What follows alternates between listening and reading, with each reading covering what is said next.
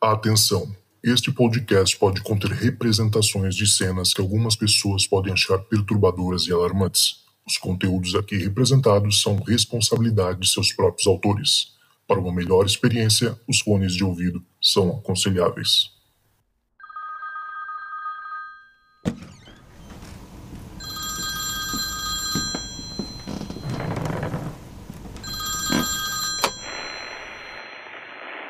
Fala Zoucas, salve ouvintes do Relatos do Além.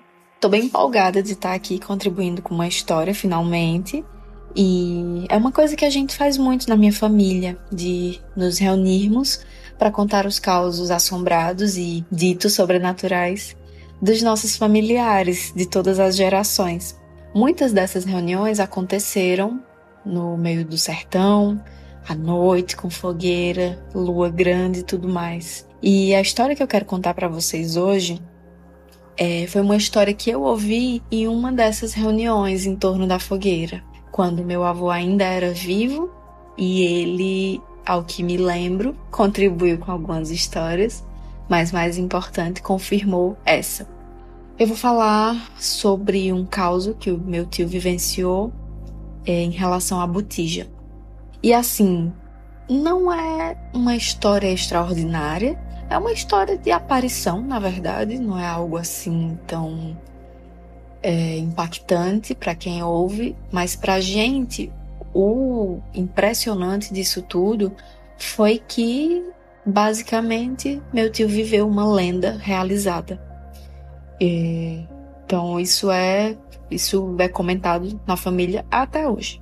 Bom, há um tempo atrás, alguns aninhos atrás, nós fomos visitar esses meus familiares que moram no sertão e de praxe, né, a gente acaba indo visitar uma vila que já fica no Piauí, é, no meio assim do, do sertãozão e aconteceu uma coisa muito estranha. Começou daí a estranheza com esse relato. É que esse meu tio por parte de pai é que foi dirigindo o carro, era uma D20, e nós, os sobrinhos, ficamos em cima, assim, da, da carroceria da D20, né? Na maior algazarra, claro.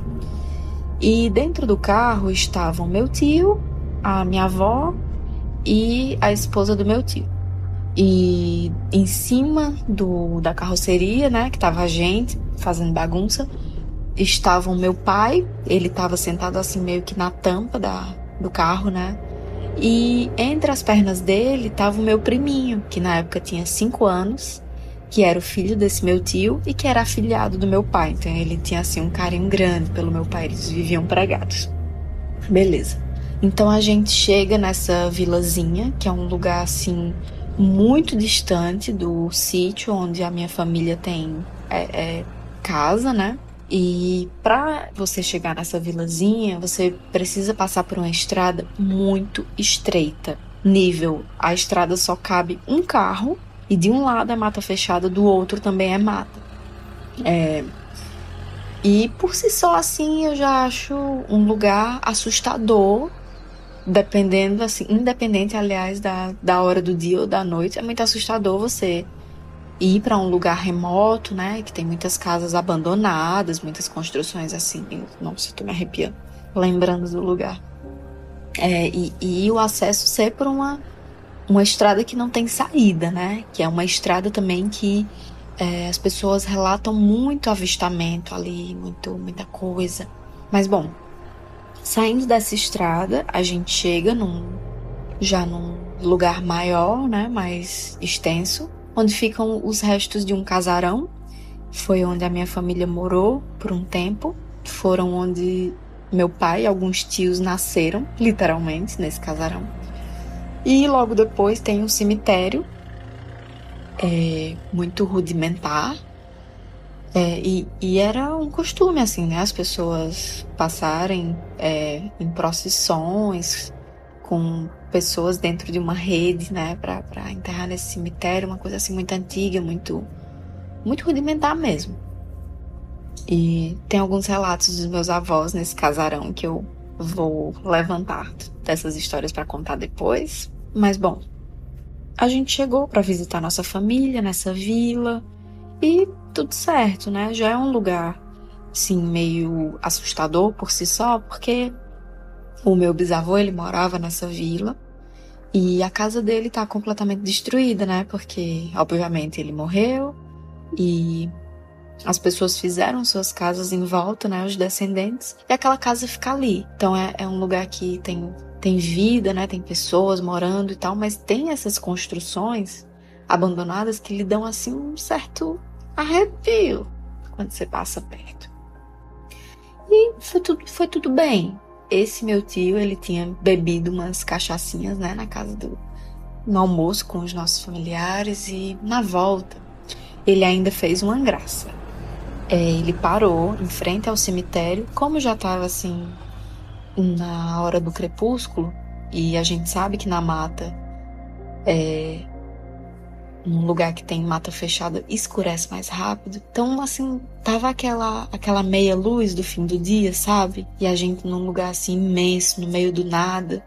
E ele parou na frente do cemitério e ficou fazendo graça. Ficou, apagou as luzes do carro e ficou. Uh! E a gente aterrorizada, assim, gritando.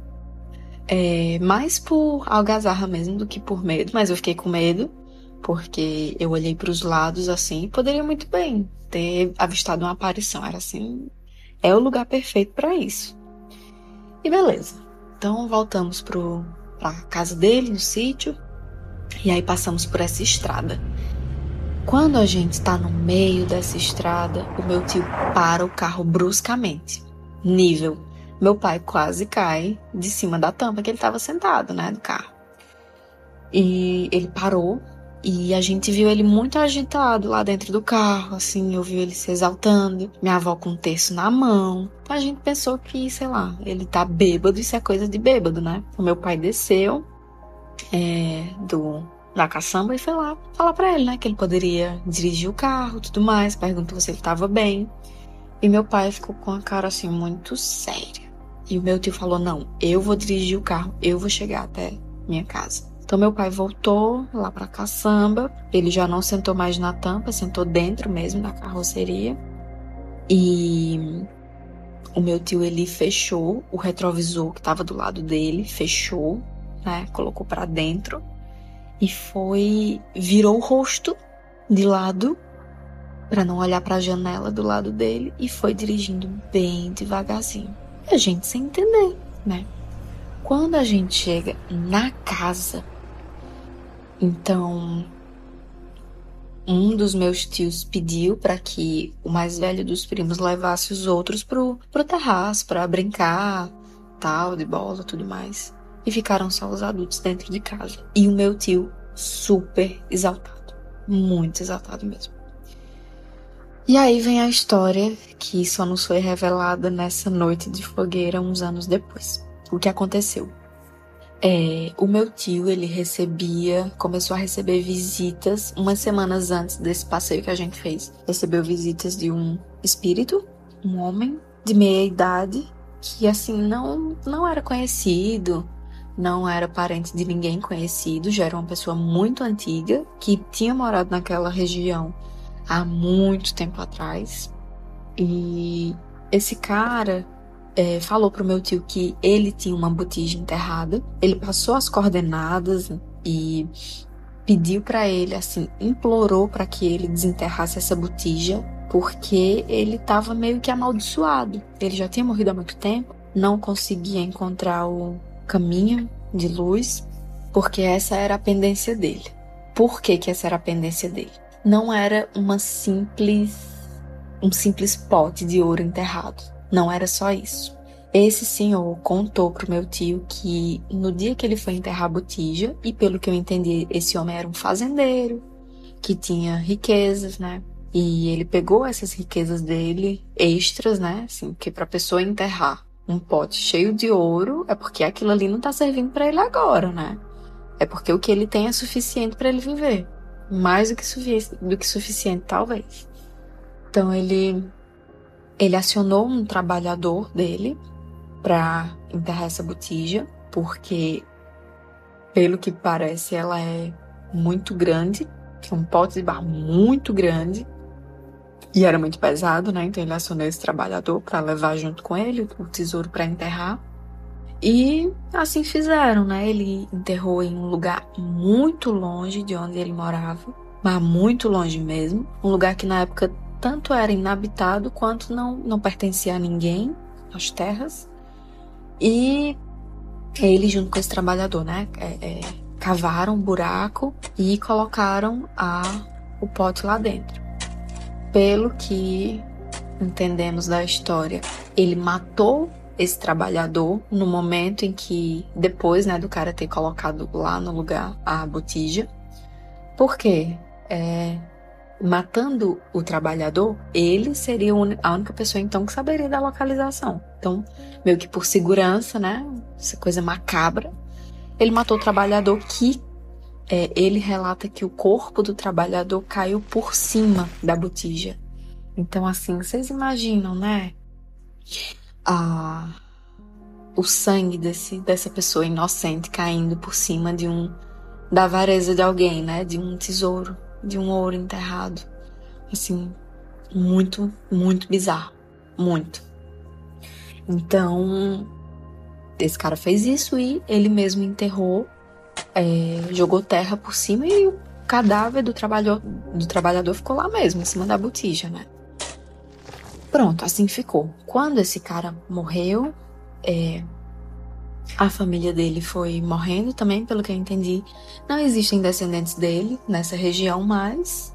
E as terras também são de outras pessoas, né? Então, é, ele passou essas coordenadas. E o meu tio, já sabendo dessa história de botija, né? Que você precisa ter uma preparação espiritual muito específica para arcar com esse trabalho, né? Porque é uma responsabilidade grande.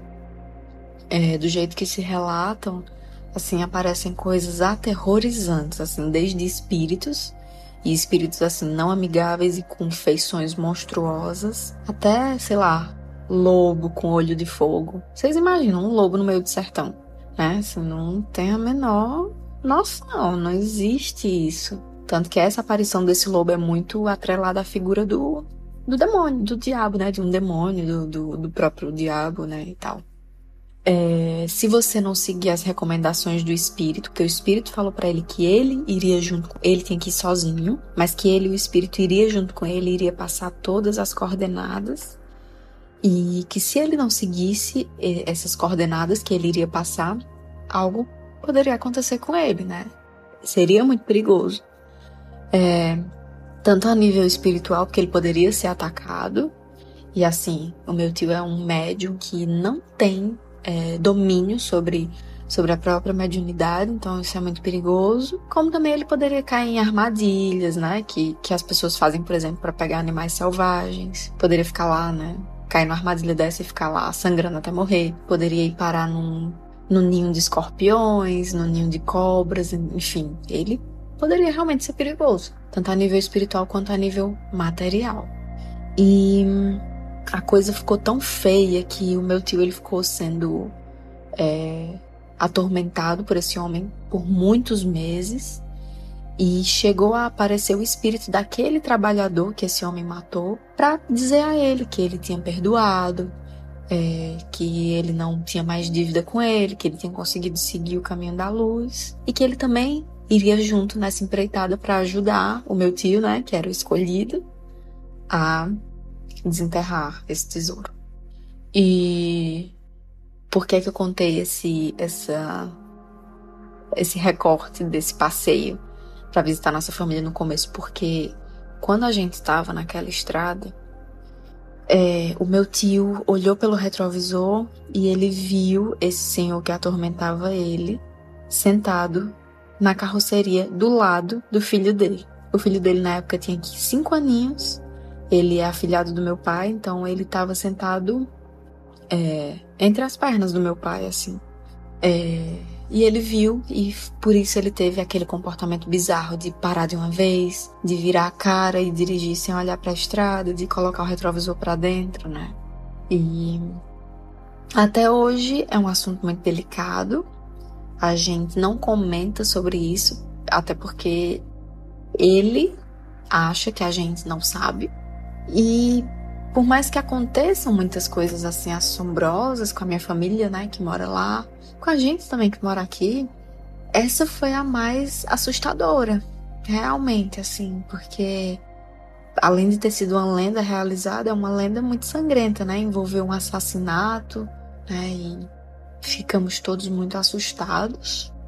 E assim, o meu tio não foi. Ele ficou sendo atormentado ainda por alguns meses, mas ele não foi desenterrar essa botija. Ele soube que uma outra pessoa, que não é conhecida dele, assim, que é conhecida assim de cidade pequena, sabe? Você basicamente sabe quem é todo mundo. Ele soube que essa pessoa foi, desenterrou e realmente tinha ouro lá, e essa pessoa sumiu. E esse foi o fim da história, né? E é um lugar que. Engraçado, porque nossa família que mora lá não quer sair de lá de jeito nenhum. Sim. Por mais que eles tenham uma vida assim, fisicamente muito mais desgastante, né? Assim, a vida de trabalhar em roça, de depender da agricultura. Mas para eles viver nesse lugar dessa forma tem um, tem um quê de encantamento, de mistério que eles não trocariam. Isso por uma vida assim monótona na cidade, né? Tem outros relatos lá do, desse, dessa mesma região, desse sítio, né? Que aí já é da minha avó, é, da irmã do meu avô, né? Tia Joaquina, que era uma senhorinha muito doce, muito muito calma, assim. Uma, sabe, pensa numa pessoa que já viu poucas e boas desse mundo espiritual e ainda assim não se mostrava assim assustada ou nada do tipo. Uma vez, é, minha prima foi dormir na casa dessa minha tia-avó.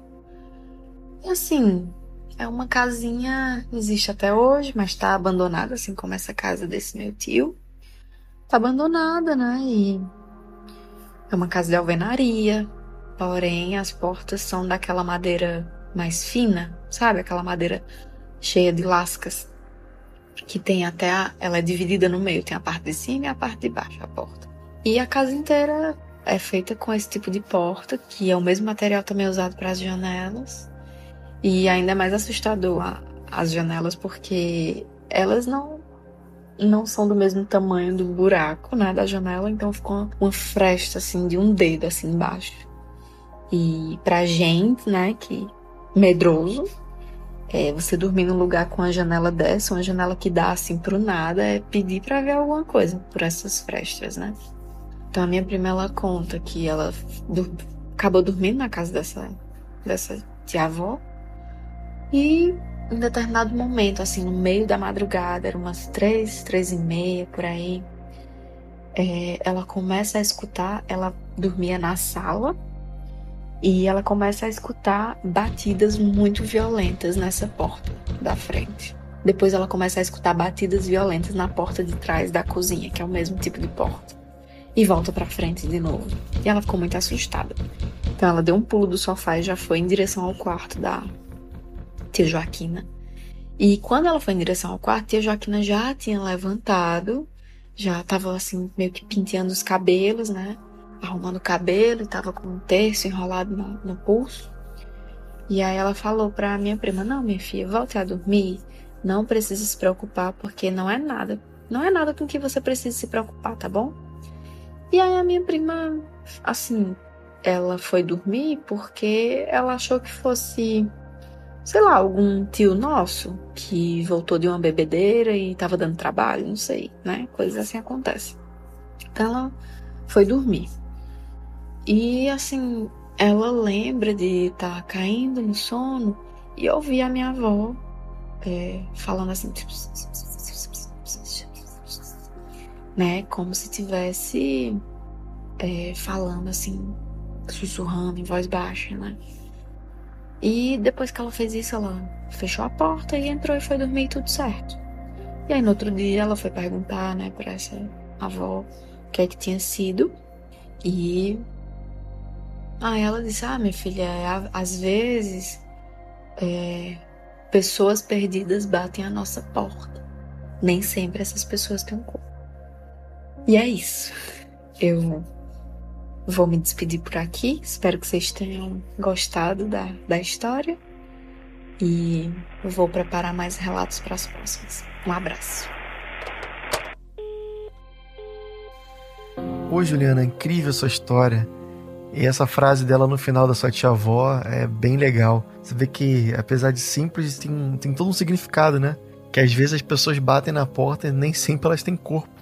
E é realmente muito fascinante, assim, você pensar que dentro dos relatos que a gente escuta é até muito comum a tal da batida na porta, né? É quase como se esses espíritos estivessem não necessariamente tentando é, bater na porta pelo fato de, tipo, abre aí pra eu entrar é, é quase como uma maneira de, de entrar em contato com a pessoa que está viva. Esses barulhos, empurrar uma coisa de lugar, né, bater na porta, são maneiras deles chamarem a nossa atenção, parece para mim, assim, sabe? E eu achei muito legal essa, essa sua história, apesar de curtinha, né, da, da sua tia-avó com a sua prima, ela é bem, bem interessante, assim. Mas agora, a primeira história, eu gostei ainda mais porque, assim, é uma coisa incrível, né? Primeiro passou uma verdade muito grande, você narrou de uma, uma maneira incrível, e eu consegui me colocar na sua situação, imaginar o seu tio, né, passando por tudo aquilo, sendo assediado por esse espírito obsessor, né? Porque é um cara ruim, uma energia, uma energia pesada, ruim. E tu para pra pensar, cara, é muito louco você imaginar que um cara, um fazendeiro desse, podendo simplesmente enterrar o tesouro dele, normal, normal como como qualquer outra pessoa poderia fazer. Ele preferiu chamar um, um funcionário dele, né, da fazenda, mandar o cara enterrar e depois matar o cara, porque ele sabe a localização. Então, assim, por que, você não enterrou então para começo de conversa, né? Eu fico pensando assim se na época teve algum tipo de repercussão esse caso. Eu sei que dependendo do lugar, dependendo da, da época, né? E é, principalmente do lugar, se for uma coisa muito do interior, e às vezes, às vezes o cara desaparece e a família não sabe, e ninguém dá conta, né, ninguém, ninguém dá um parecer e fica por isso mesmo, né? E ainda mais, ainda mais esses fazendeiros, né? A gente sabe que no nordeste do país tem muita. que existe muito coronelismo ainda. Esses caras vêm de famílias é, ricas, né? Que são muitas vezes é, donos de muitas terras, são pessoas que, que têm uma história já de, de de posse muito grande, até a época de capitanias hereditárias, assim, sabe? Se for traçar, tu vê que é o, ainda é a mesma família que controla. E ninguém quer perder, né? Essa, essa bolada aí. Poder é um negócio que corrompe demais. E, então é muito triste essa história. Imaginar que teu tio passou por tudo isso é uma coisa assim realmente incrível, né? E ao mesmo tempo muito sinistra o, o fato do outro cara, o espírito do rapaz que morreu, ter aparecido, que eu achei muito louco, né? Ele não precisava ter aparecido. É, já, assim, só pelo contexto você entende que esse cara é uma vítima, né? Mas mesmo, mesmo assim ele apareceu ali pra, tipo, fiquem tranquilos comigo porque eu tô em outra, eu tô bem, sabe? E agora esse fazendeiro aí que tá no limbo, né? Na terra aqui, vagando, perambulando por aí. E fico até imaginando se seria possível que esse, o espírito do fazendeiro ainda esteja obcecado com esse tesouro até hoje e tentando obter a ajuda de outras pessoas para encontrá-lo, né? O teu tio safou, mas será que ele ainda está por aí solto à procura de outra pessoa?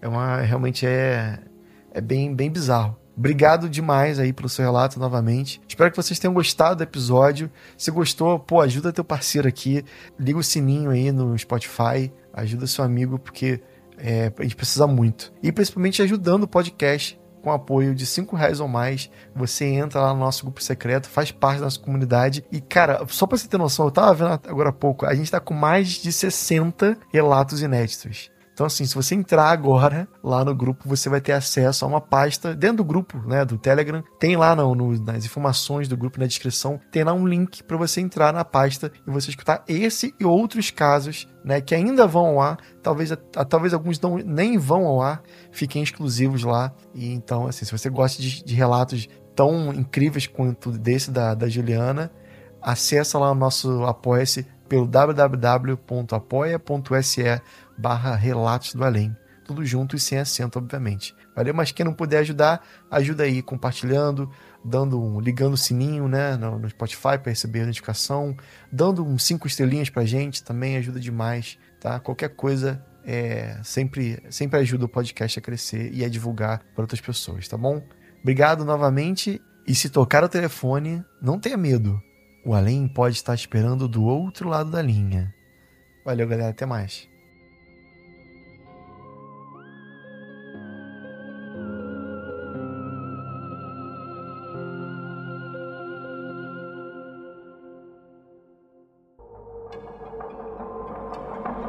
Esse podcast foi um podcast editado pelo encodedprod.com.